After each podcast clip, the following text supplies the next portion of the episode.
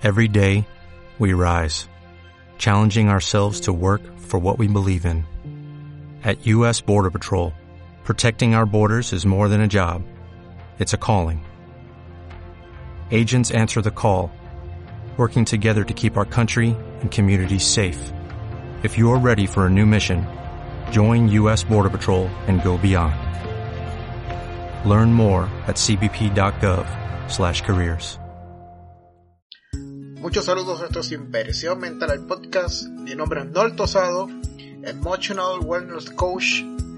Y en este capítulo estaremos hablando de un tema muy interesante que lleva como título Cómo vencer los miedos del pasado. Si este tema es de interés para ti, te recomiendo que no te retires. Y voy a comenzar este episodio con una frase. Si hay miedo, no hay felicidad. Esto lo dijo el filósofo griego Séneca. Y es interesante porque Séneca eh, trabajó mucho este tipo de temas. Por ejemplo, parte de, los escritos de Séneca está el arte de mantener la calma, está sobre la felicidad, eh, de la cólera. Pues podemos ver que la literatura de Séneca, pues él trabaja mucho estos temas eh, referentes a lo que son las emociones del ser humano. Pero vamos a empezar a trabajar el tema que tenemos en el día de hoy. Muchas veces cuando se habla de esto de los miedos del pasado, ¿verdad? Que básicamente comienzan en la niñez, podemos hablar de un tema que se llama el trauma. Muchas personas traen trauma o estos temores que arrastran desde la niñez y los traen hasta la adultez. Inclusive muchas personas mueren sin nunca resolver este tipo de situación. Por ejemplo, ¿qué, ¿por qué es un trauma? Según la, revista Psychology Today, el trauma es una experiencia este, angustiosa, ¿verdad? A nivel psicológico, pero bien severo. Este, que la persona, pues, entonces, trae a su mente, la, la encierra en su mente, la guarda como un recuerdo fuerte y es perduradera mientras la persona no trabaje con este tipo de situación. Puede traer trastornos emocionales fuertes, inclusive en la, en la niñez y en la adultez, como lo puede ser la ansiedad, la depresión, eh, sentido de culpa y muchos otros. Así que eh, este tema es bastante delicado y básicamente trabaja lo que tiene que ver los miedos que arrastramos desde nuestra niñez hasta la adultez. Yo, por ejemplo, eh, tuve una niñez bastante fuerte, bastante traumática a nivel emocional, eh, por muchas situaciones, ¿verdad? Este, muchas derivadas de, la parte de mi padre. Y eso me trajo muchas consecuencias a nivel este, psicológico durante mi crianza, inclusive mi juventud. No fue hasta que yo entonces yo trabajé este tipo de situación que pude entonces escapar de estos temores del pasado y los pude trabajar efectivamente muchas veces es bastante complejo trabajarlo por nosotros mismos. Así que básicamente necesitamos ayuda profesional para poder librarnos de esta sombra del pasado que muchas veces nos causa tantos problemas en el futuro. En mi caso en particular, esto trajo situaciones como lo puede ser el síndrome del impostor, que lo hemos trabajado en otros capítulos, ¿verdad? Que es esa poca valía de nosotros mismos, una opinión mala sobre nuestras capacidades, que nos hace este, tener muchos problemas y no lograr nuestras metas. También esto trae este, problemas de autoestima, este, problemas, ¿verdad? Este, de relaciones con las personas, a nivel social, a nivel familiar, este, con pareja, eh, también perdemos el sentido de la dirección y, no tenemos una estructura emocional estable. O sea que se nos hace muy difícil tomar decisiones y siempre tenemos como que un temor, ¿verdad? Al futuro y a las cosas que, puedan pasar en, nuestra vida.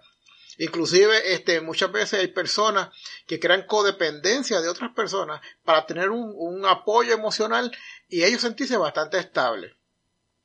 Pero en este capítulo yo también quiero hablar sobre cinco efectos que trae estos miedos, eh, ¿verdad? Que arrastramos desde la niñez hasta la adultez. Y voy a empezar con el número uno, ¿verdad?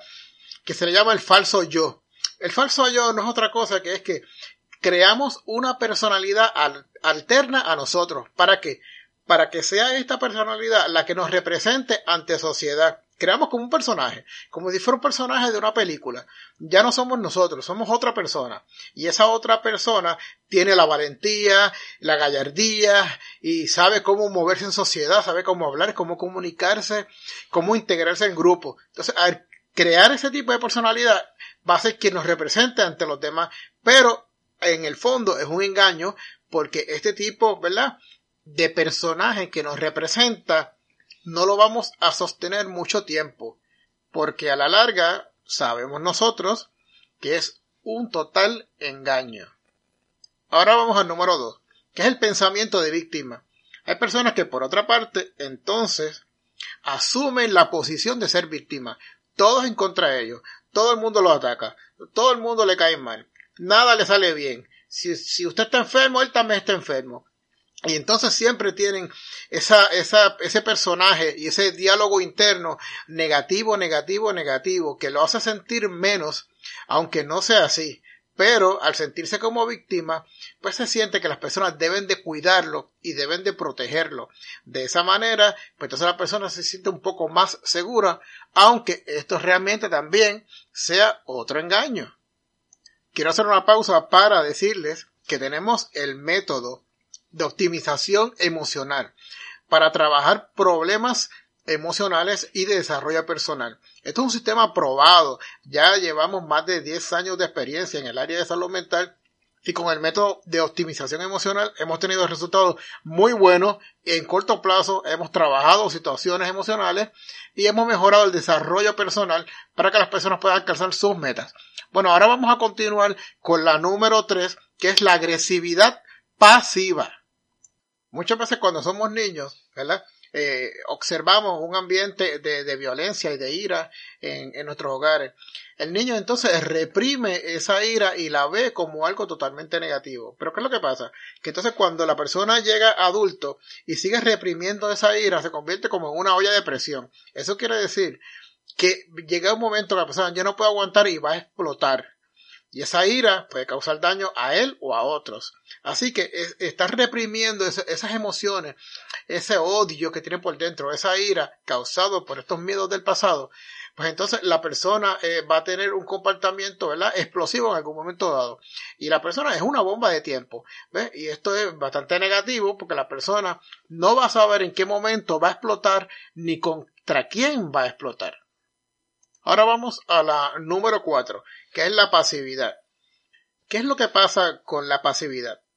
Bueno, cuando somos niños, si estamos en un ambiente negativo, ¿verdad? De maltrato o de experiencia sumamente traumática, pues el niño puede empezar, ¿verdad? A reprimir sus sentimientos, porque entiende que eso no es bueno porque es causa de debilidad frente a los demás. Así que este niño o niña empieza a crecer reprimiendo todo tipo de sentimientos y cuando llega adulto la persona se convierte en un ser totalmente frío, ¿verdad? Ya que lo que aprendió fue a reprimir esos sentimientos, siempre pensando que expresar los sentimientos es un síntoma de debilidad. Así que como tiene tantos miedos que viene arrastrando del pasado, pues la persona va a seguir reprimiendo esos sentimientos que claro, uh, reprimir los sentimientos va a traer consecuencias, efectos secundarios, porque va a traer situaciones de salud mental adicionales, como puede ser también la ansiedad, ataques de pánico, fobias, depresión mayor, entre otras. Así que la persona no puede quedarse con esos sentimientos encerrados, sino que tiene que trabajar para poder exteriorizarlo de una forma saludable. Y la número 5, esta es un poquito más técnica, ¿verdad? Que es la amnesia disociativa. Esto es un tipo de amnesia que causa eh, estos tipos de, efectos eh, traumáticos en la vida de una persona, especialmente cuando vienen de, de la niñez, ¿verdad? Por ejemplo, algunas veces no recordamos eventos en nuestra vida, nos dice, ah, ¿te recuerdas que cuando teníamos este de 7, 8 años fuimos a la playa y fuimos a disfrutar en familia y uno pega esa memoria y yo no me acuerdo, no me acuerdo y realmente de momento la persona se percata de que no tiene recuerdo desde los 8 hasta los 12 años. Pues puede ser que en ese en ese transcurso de tiempo la persona haya recibido maltrato o algún tipo de experiencia negativa y el cerebro de una forma, ¿verdad? Para protegernos bloquea esas fechas que pueden causar mucho dolor en nuestra vida. Y ahí entonces que se crea lo que se llama la amnesia disociativa, que es una amnesia que va a tapar, ocultar esos momentos tristes o esos temores que nos causan tanto dolor. Entonces, esto quiere decir que la amnesia disociativa se convierte en un tipo de protector emocional para que en cierta manera nosotros pudiéramos funcionar mejor sacando esos eventos traumáticos o temores del pasado. Definitivamente, mi gente, no podemos eh, ocultar estos miedos o estos temores del pasado. No existe otra forma de curar esto, de sanar esta situación, si no es afrontando ese miedo que me persigue. No podemos huir de él, él siempre va a estar ahí en nuestros recuerdos y siempre va a estar presente. Si los trabajamos y lo enfrentamos, entonces podremos recordar esos momentos de tristeza de dolor, de sufrimiento o de temor, pero podremos hablar libremente porque ya lo hemos trabajado. ¿Y de qué forma se trabaja esto? Pues por lo general, este tipo de situación se trabaja a nivel profesional. Porque cuando llevamos un cúmulo de experiencias negativas es muy complicado trabajarlo por nuestra cuenta.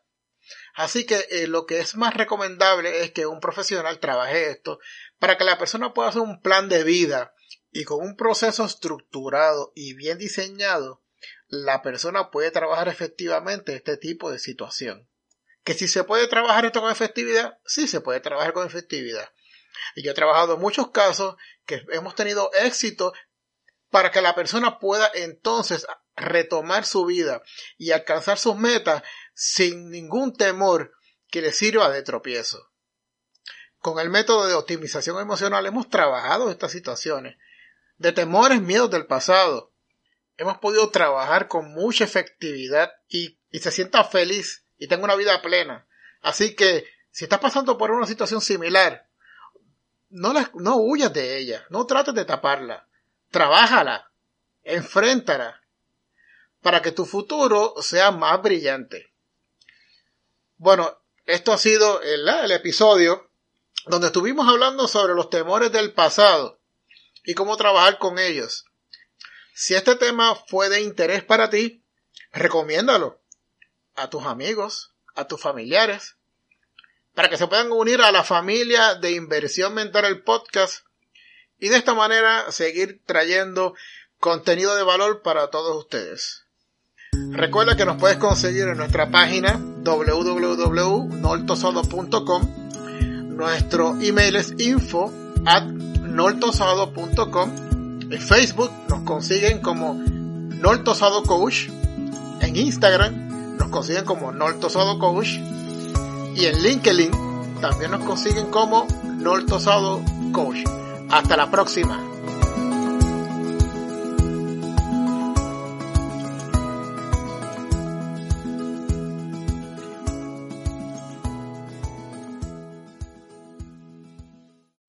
O'Reilly Auto Parts puede ayudarte a encontrar un taller mecánico cerca de ti. Para más información, llama a tu tienda O'Reilly Auto Parts o visita oreillyauto.com.